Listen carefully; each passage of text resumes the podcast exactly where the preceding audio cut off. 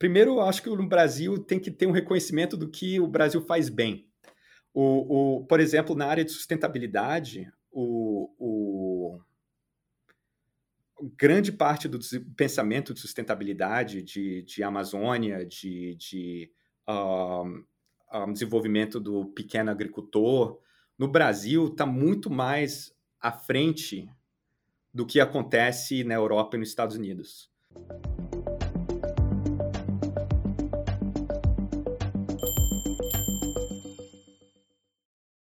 Olá, bem-vinda, bem-vindo ao Espaço Recíproco. Hoje temos como convidado o André Calmon. Ele é formado em Engenharia Elétrica pela Universidade de Brasília, com mestrado em Engenharia Elétrica pela Unicamp e doutorado em Pesquisa Operacional pelo MIT. Ele é professor assistente de Gerenciamento Operacional no Scheller College of Business do Georgia Institute of Technology, o famoso Georgia Tech, cedido pelo INSEAD, na França. Ele faz pesquisa sobre sustentabilidade e eficiência de novos modelos de negócio usando análise de dados e modelos matemáticos. Ele também estuda desafios operacionais de empresas em mercados emergentes. De modo geral, a sua pesquisa investiga como as organizações podem aproveitar a excelência operacional e inovação para gerar impacto social e ambiental positivo e com isso ainda gerar mais lucro. Ele também ensina nessa área, tendo desenvolvido um material pedagógico que ganhou o Page Prize em 2019. André, queria, em primeiro lugar, agradecer pela tua disponibilidade de conversar com a gente. Oh, é um prazer, obrigado pelo convite. Conta um pouquinho, desde quando você está você tá aí nos Estados Unidos agora, desde quando você está morando aí? Queria que você contasse um pouco dessa tua trajetória, por favor. Quanto tempo eu estou nos Estados Unidos é uma pergunta um pouco complicada, que eu vim sair dos Estados Unidos algumas vezes. Um, dessa vez eu estou nos Estados Unidos desde o ano passado, desde o, de 2020. E antes disso eu passei mais ou menos cinco anos e meio na, em Paris, um, na França. Mas antes de vir para para um, de ir para a França, eu estava nos Estados Unidos também. Eu passei cinco anos em Boston fazendo meu, meu doutorado no MIT. E, e, bom, então você é, saiu do Brasil, fez aqui toda a tua formação até o doutorado, né, o mestrado aqui no Brasil, e depois foi direto para um doutorado no MIT. É, como foi essa, essa transição? Você sentiu muitas mudanças? O que, que você sentiu de mais diferença é, na, no ensino no Brasil? É, que você estudou em boas universidades, a UNB, a Unicamp, e você foi para um outro, para uma outra universidade de ponta aí no mundo, né? É, foi assim.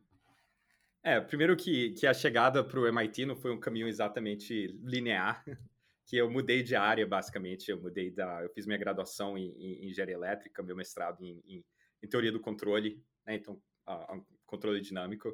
Aí meio que foi indo na direção de pesquisa operacional, que foi onde eu fiz meu, uh, uh, meu doutorado. Um, assim, foi um choque para mim um, chegar no MIT. O, o, primeiro que eu nunca imaginei na minha vida foi estudar numa escola como o MIT. Inclusive, meus colegas no MIT, no programa que eu estava, todos tinham feito graduações em universidades que, para mim, eram assim: Cornell, Yale, Harvard, uh, uh, um, etc. Então, foi, foi um choque de algumas formas. O primeiro foi um choque de, assim, desenvolver a confiança para sentir que eu estava no lugar que eu queria estar tá e, e, e poder usar essa oportunidade para desenvolver minha pesquisa, para poder poder aprender, poder me desenvolver.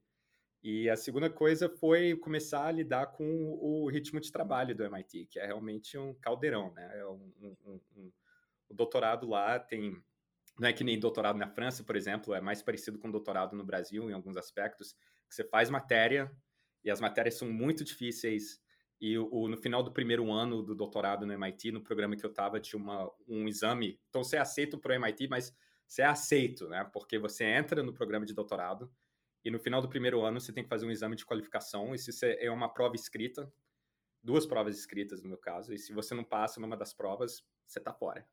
O, o, o, então, assim, essa, essa mudança de, de engenharia para mais matemática aplicada, um, chegar lá, começar a trabalhar no ritmo que, que precisava para ter sucesso e, e, e, e desenvolver a forma de pensar né, do MIT, que eu acho que tem uma forma de pensar ali, uh, um, foi uma coisa que foi um grande desafio. E depois, já durante o doutorado, pelo que eu vi no teu currículo, me corrige se eu estou correto ou não, você já começou a trabalhar é, no INSEAD, que é esse instituto é, francês, foi isso mesmo? É, a INSEAD, é, porque o, o, o... a INSEAD é uma escola de negócios na, na, na, Europa, é a melhor escola de business da Europa. O, o, e o que acontece é que no programa onde eu estava, de pesquisa operacional no MIT, metade dos alunos, mais ou menos, então uns três alunos por ano, um, vão para. Agora o programa aumentou um pouquinho, mas na minha época, mais ou menos metade do programa, então os três alunos por ano iam para a indústria e três alunos por ano iam para a academia.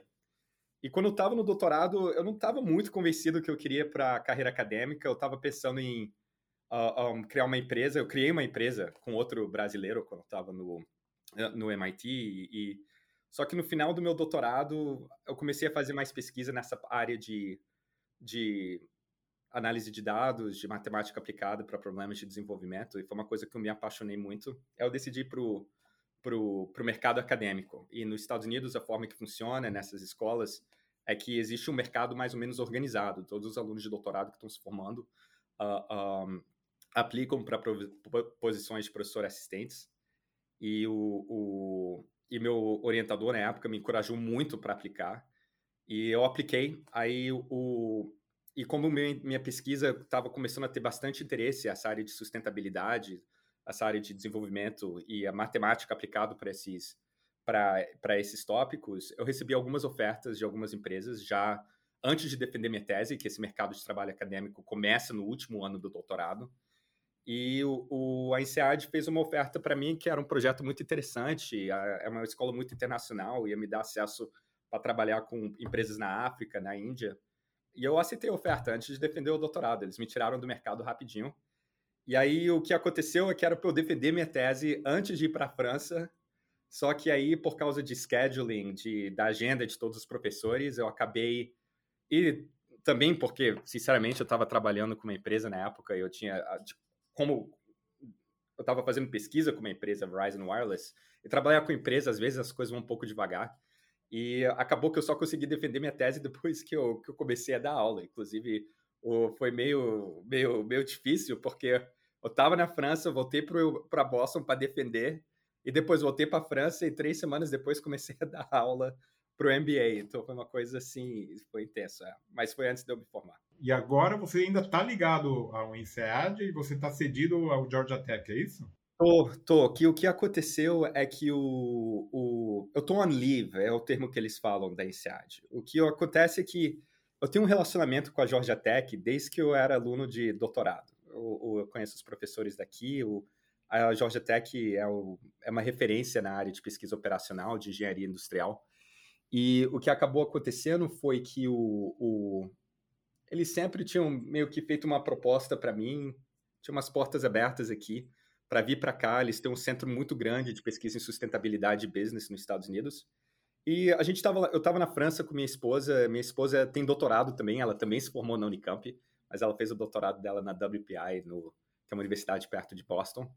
E assim, a gente sempre quis voltar para os Estados Unidos, pelo menos tentar o mercado de trabalho aqui, especialmente para ela, que não estava na academia. E o que acabou acontecendo foi que um, a Georgia Tech fez uma oferta. A gente estava com duas filhas pequenas, tem duas filhas pequenas, e a gente falou: ó, vamos tentar. O, o, o, e se não der certo, a gente volta, porque o que acontece na carreira acadêmica também nos Estados Unidos é que uma vez que você ganha tenure, e a, a INSEAD, a universidade que eu estava, tem o mesmo sistema que a universidade, a, a, o sistema americano, fica muito difícil de é mais difícil de você mudar depois, que você tem uma posição basicamente vitalícia. Então a gente falou, pô, essa é a janela para a gente tentar experimentar e a gente veio. Então eu estou aqui a, a, já é meu segundo ano aqui e a gente está pensando em ficar mais um tempo. A gente tem até o ano que vem para decidir se a gente volta para a França ou se eu fico por aqui mesmo. Bom, são essas decisões decisivas realmente na vida que bom, é, vão acabar acontecendo. E no meio disso tudo uma pandemia, né? Além disso, só para complicar a coisa. É, e, e, e é, isso foi, foi um problema que eu aterrisei aqui e assim, claro que eu conheço outros professores, a turma da engenharia industrial, mas todo mundo ainda está colaborando virtualmente, né? Então, como se eu não tivesse saído da, da França, mas tem sido bom. É, eu vi no teu currículo que você sempre participou de associações de estudantes, ex-alunos, outras atuações em grupo. Você acha que essa participação é importante para a formação acadêmica? Eu acho que sim, porque é só nesses grupos que a gente sonha o futuro, né? que a gente imagina o que, que o espaço acadêmico pode ser, um, que a gente pensa não apenas como a gente pode melhorar o, a situação, uh, uh, mas também onde o, como estudante de engenharia elétrica da UNB, por exemplo, ou estudantes brasileiros no MIT, em Boston, para onde a gente quer ir e qual que é o objetivo do grupo. E, e, e esse tipo de atividade é muito importante para sonhar o futuro e, e, pensar como melhorar os sistemas, que no fim das contas é uma parte muito importante do, do, do, da vida acadêmica, que a vida acadêmica, especialmente dependendo da área de pesquisa que você dá, tá, especialmente nas partes mais aplicadas, a academia construir o futuro também. Então, acho que é super importante. E, é, mas algumas das melhores lembranças da, da minha graduação e do meu, do, do, meu mestrado e do doutorado foram envolvidos nessas, nesses, nesses grupos. Muito legal. Além de formar amizades e networking para o resto da vida, né? É, queria que você contasse um pouquinho agora um, um pouco da tua pesquisa hoje em dia. Se puder, se puder dar algum exemplo concreto, é porque você fala, bom, tem inovações que melhoram a sustentabilidade, eficiência de uma empresa, melhorando o planeta e aí de tudo gerando lucros. Como conta um pouquinho o que, que você investiga, como que você faz isso? É, e, é o, essa é uma excelente pergunta. Um, deixa eu dar alguns exemplos concretos. Minha pesquisa, primeiro, assim, o meu processo de pesquisa é em geral mais aplicado. Eu trabalho com empresas que estão enfrentando algum problema que a comunidade acadêmica percebe como um problema mais geral. Né? Então, o, o, o, e a ideia ali, normalmente, os problemas que eu trabalho são problemas relacionados em como as empresas podem usar tecnologia, podem usar, mudar seus modelos de negócio, um, de forma que eles consigam expandir o que é possível para a empresa fazer. E nessa expansão, quando os gerentes dessa empresa estão resolvendo os problemas de otimização, de maximizar qualquer objetivo que eles têm, eles tentam fazer, assim, expandir o que é possível a empresa fazer de uma forma que a decisão que seja mais lucrativa para a empresa fique mais próxima da decisão que é mais sustentável do ponto de vista social, do ponto de vista ambiental. Por exemplo, o, o, um exemplo disso é minha tese de doutorado. Minha tese de doutorado eu trabalhei muito com uma empresa americana que se chama Verizon Wireless. A Verizon é como se fosse a Vivo ou a Claro dos Estados Unidos. É a maior empresa de, de celular dos Estados Unidos. E quando eu comecei a conversar com, com a turma do, do, da Verizon, eles estavam enfrentando um problema que muitas outras empresas nesse setor de eletrônicos estavam enfrentando, que eles ofereciam garantias para os celulares que eles vendiam para os seus clientes. Então, assim como a Vivo também vende celular, eles não oferecem só, só serviço de, de, de, de conexão sem fio. O, o, a Verizon oferecia uma garantia de dois anos, um ano ou dois anos para os clientes delas, nos celulares que eles vendiam, que se o celular tivesse um problema, eles consertavam o celular, eles davam um, um, celular de, de replacement, né? Trocavam o celular do, do, do, da pessoa. Só que o problema que a Verizon enfrentava é que como eles têm 100 milhões de clientes, isso se traduzia para mais ou menos 20 mil celulares quebrados por dia que eles recebiam.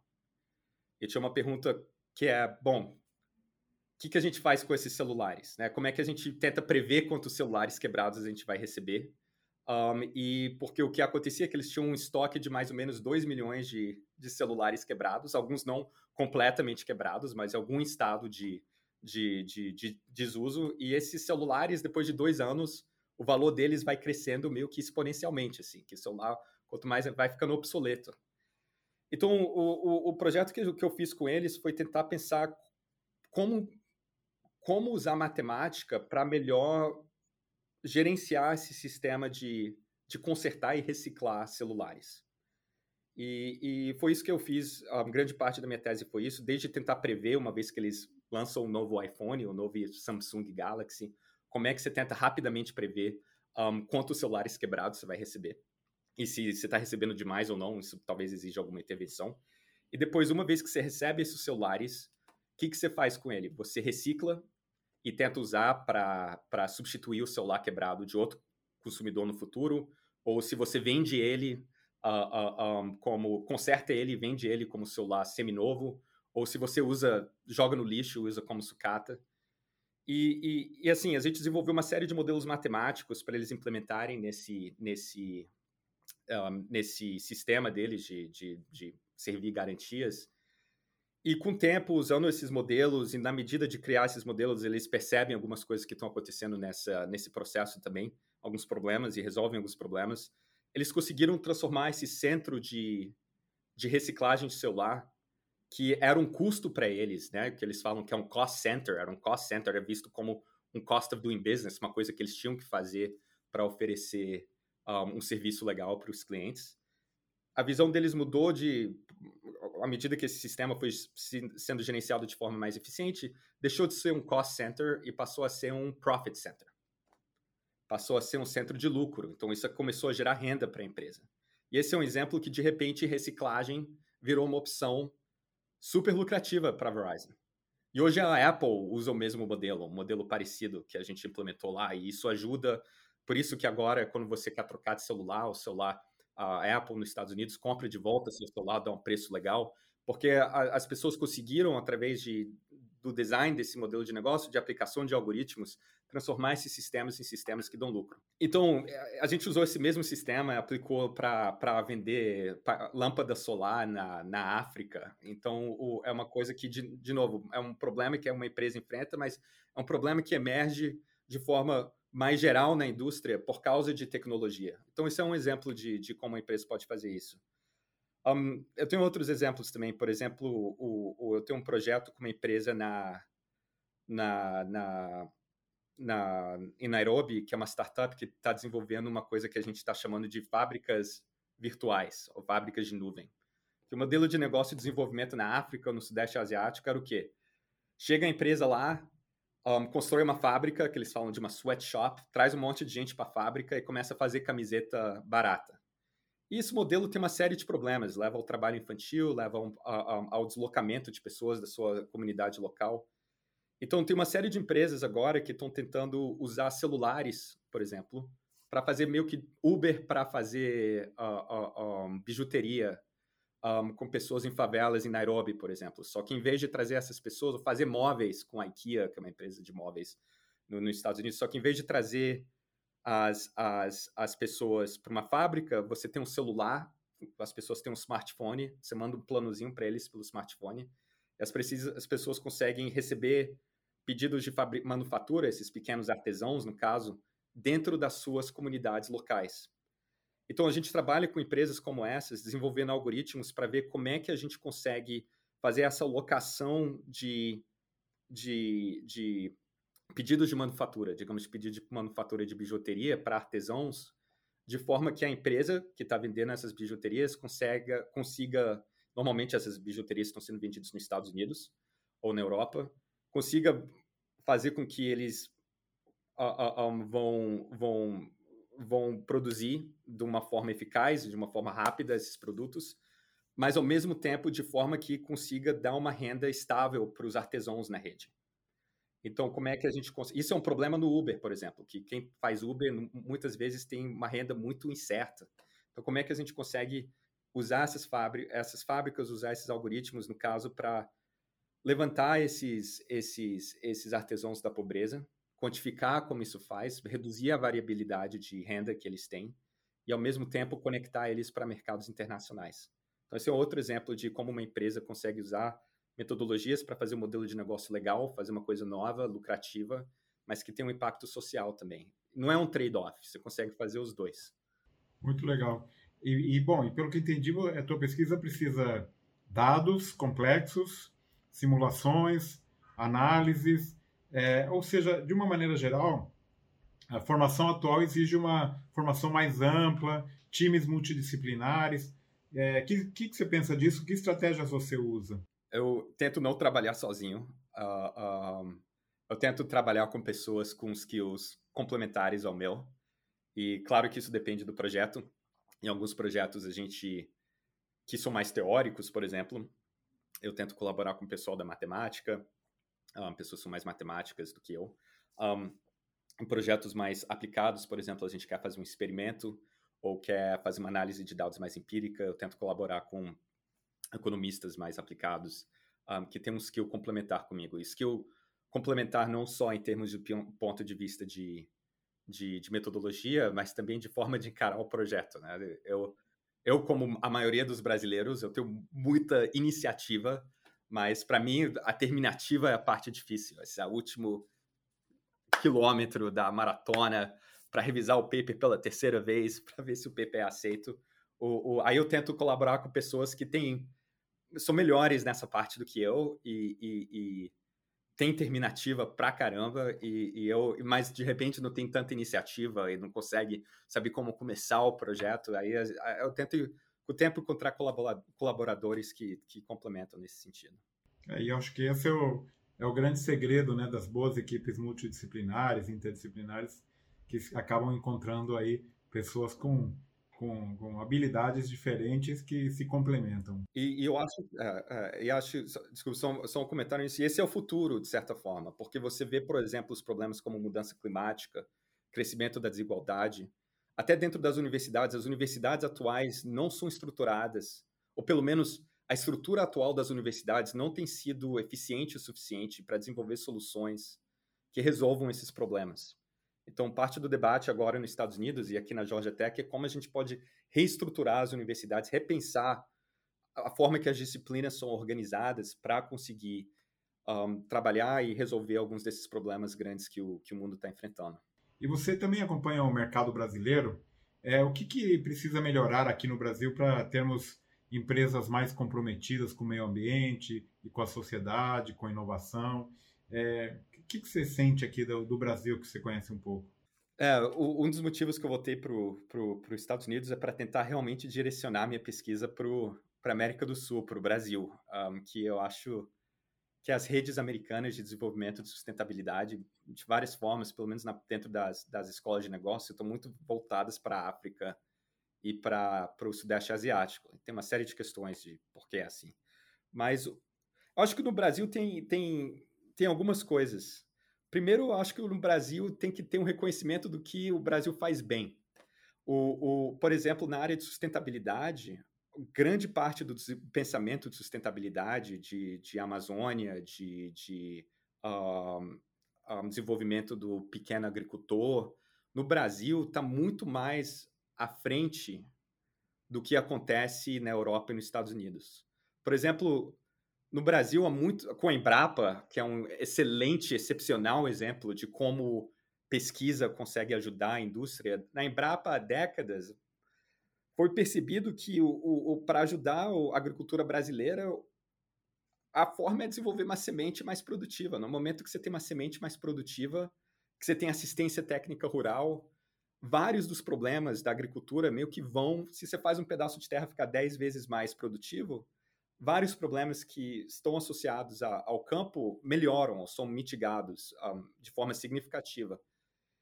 Esse tipo de visão não existe ainda tanto o, o, o dentro da academia americana. Mesma coisa com o, essa uma visão mais nova de como explorar a floresta, de Amazônia 4.0, explorar a floresta de forma mais sustentável. Então, tem certos aspectos na academia brasileira, em pensando sobre o futuro, que são extremamente desenvolvidos. Agora eu acho que, por outro lado, e claro que a Unicamp é uma exceção, de certa forma, nisso, as universidades paulistas são uma exceção, mas tem que haver um diálogo maior entre as indústrias e as universidades. Por exemplo, a Georgia Tech, ou o MIT, mas a Georgia Tech, como exemplo, o MIT tem uma história parecida. A Georgia Tech é uma universidade que é criada depois da Guerra Civil Americana, porque fazia parte do modelo de desenvolvimento americano na época o modelo de desenvolvimento americano na época, que a gente quer desenvolver Atlanta, que foi arrasada pela guerra, a gente vai construir uma universidade. Dessa universidade vão sair as inovações tecnológicas, vai sair a indústria que vai desenvolver a região local.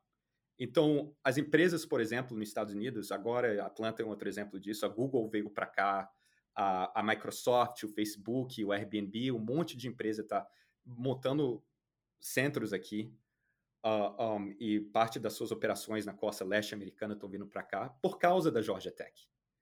Porque eles querem estar próximos da universidade, que eles querem tentar usar esse capital humano que sai da universidade, da cap o capital de ideias, o, ter contato com os professores, com os pesquisadores, que eles sabem que daí vai sair inovação para as empresas deles. Então, essa simbiose entre, entre a universidade e a indústria, esse, a universidade como uma plataforma, que eu falei mais cedo, de construção do futuro, uh, uh, um, é, é uma coisa que é profundamente enraizado no, na, na academia americana.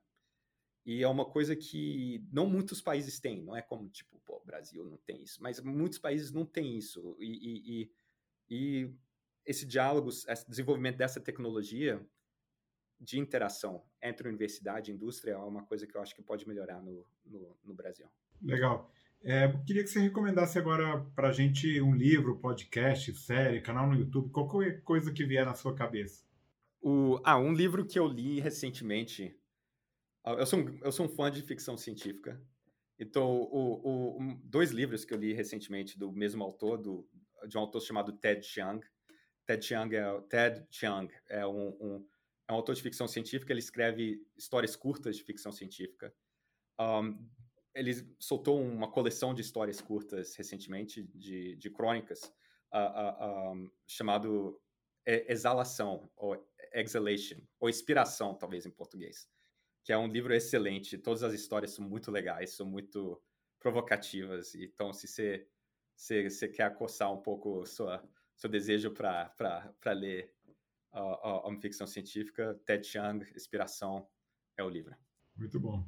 E você, a gente tem um quadro que é arqueologia acadêmica. Você mandou para a gente duas fotos. Ainda é, realmente são é, da arqueologia, né? Você tinha cabelo na época, né? Uma com o teu irmão gêmeo, é isso? Entrando na universidade? É, exatamente. Eu tenho um irmão gêmeo idêntico que é professor de Harvard. Ele estudou no MIT comigo. Uh, um, a gente passou pela mesma trajetória, UNB, Unicamp, um, MIT.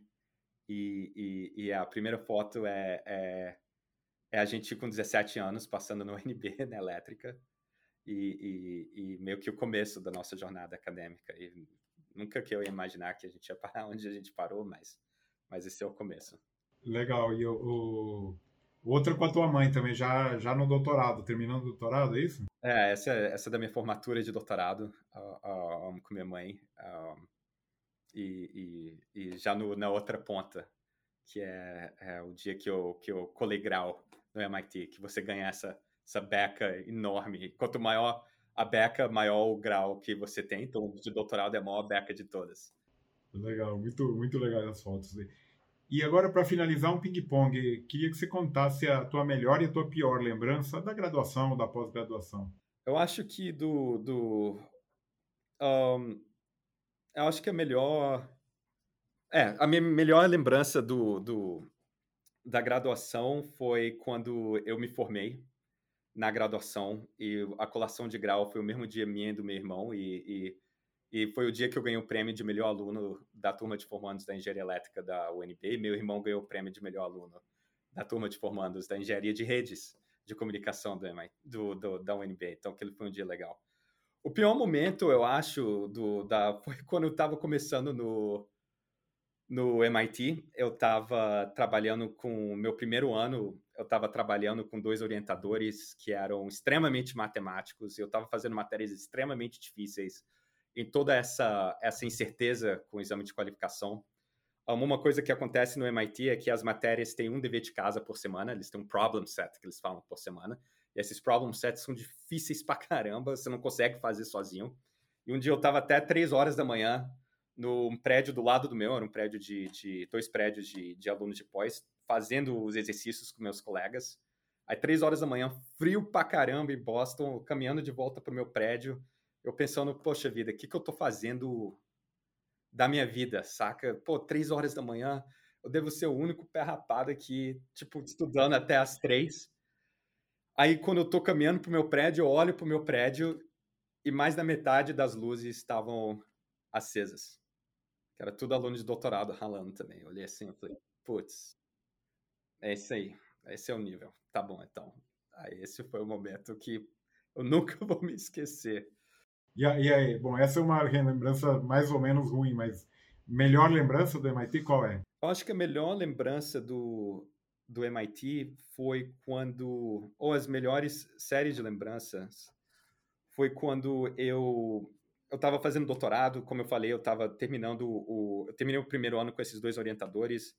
Eu não sabia o que, que eu queria fazer, então eu peguei uma das bolsas que o MIT oferece e eu fui para a África, passei algum dois um mês, mais de um mês programando para um monte de startup lá. E eu voltei com essa ideia, foi lá na África, em Nairobi, que eu vi essa coisa de empresas tentarem usar tecnologia para fazer uma coisa nova, de impacto social, entendeu? Aí eu lembro que o, o, o, o eu voltei para os meus orientadores e eu falei, poxa, eu quero explorar essa área, eu quero isso que eu quero fazer. E, eu, e eles falaram para mim, pô, boa sorte, André. tipo, vai lá, mas você não vai trabalhar com a gente, que a gente não quer fazer isso. E aí eu fui batendo de porta em porta, tentando encontrar alguém que topava. E, e aí eu encontrei meu orientador atual, que foi meu orientador de doutorado, o Steve Graves. Ele foi até um dos caras que ajudou a criar todo o sistema de logística da Amazon.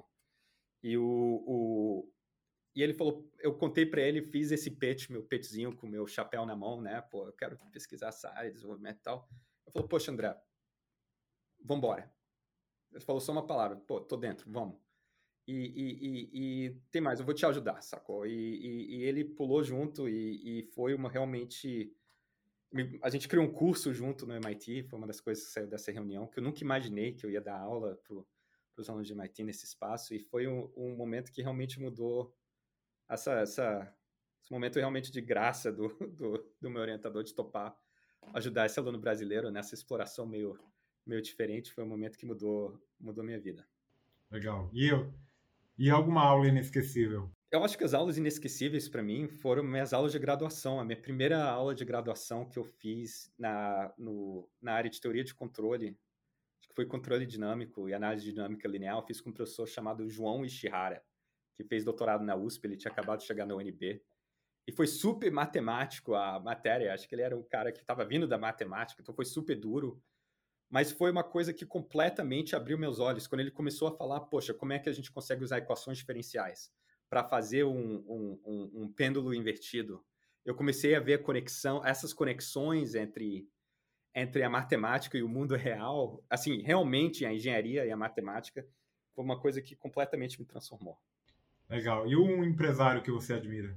Eu admiro muitos dos empresários que eu trabalho que trabalham nessa área de pensar em novos modelos de negócio para sustentabilidade e, e, e, desenvolvimento. Então, vários pequenos empresários, um, como a Ella Penovich, é uma, uma, uma, empresária que criou essa ideia de fábricas virtuais. Um, Jackie Stenson, que é uma outra Outra mulher que eu trabalho muito, que ela está tentando resolver esse problema de, de, de, última milha de distribuição de tecnologias como purificador de água, painéis solares na Índia. Uh, um, então, tem, tem essas são duas pessoas que eu consigo pensar que eu admiro muito, que são pessoas que conseguem uh, uh, um, alinhar a, a o novo, inovar, extremamente inovadores, têm muita iniciativa e terminativa e estão tentando fazer coisas realmente diferentes e legais. Muito bom. Para finalizar, qual é a tua grande habilidade que não está no seu currículo? Eu eu sou muito bom na cozinha. Eu, eu sou, especialmente durante quem não está melhor na cozinha agora, depois de dois anos de pandemia. Mas o, o, o mas lá em casa quem, quem cozinha as refeições sou eu. Minha minha esposa está muito satisfeita, uh, uh, pelo menos é o que ela me diz. Não sei se, é, se ela está tentando só botar para cima, mas assim, o, o cozinhar é uma coisa que eu tenho e acho que a influência também, de, depois de alguns anos em Paris, foi realmente uma habilidade que eu consegui desenvolver legal, pro orgulho da minha mãe, depois de alguns uh, uh, anos. André, obrigado pela tua participação, pelo teu tempo, disponibilidade. Parabéns aí pelo teu trabalho. Muito obrigado. Obrigado pelo convite. muito obrigado pelo bate-papo e, e, e, e parabéns pela iniciativa.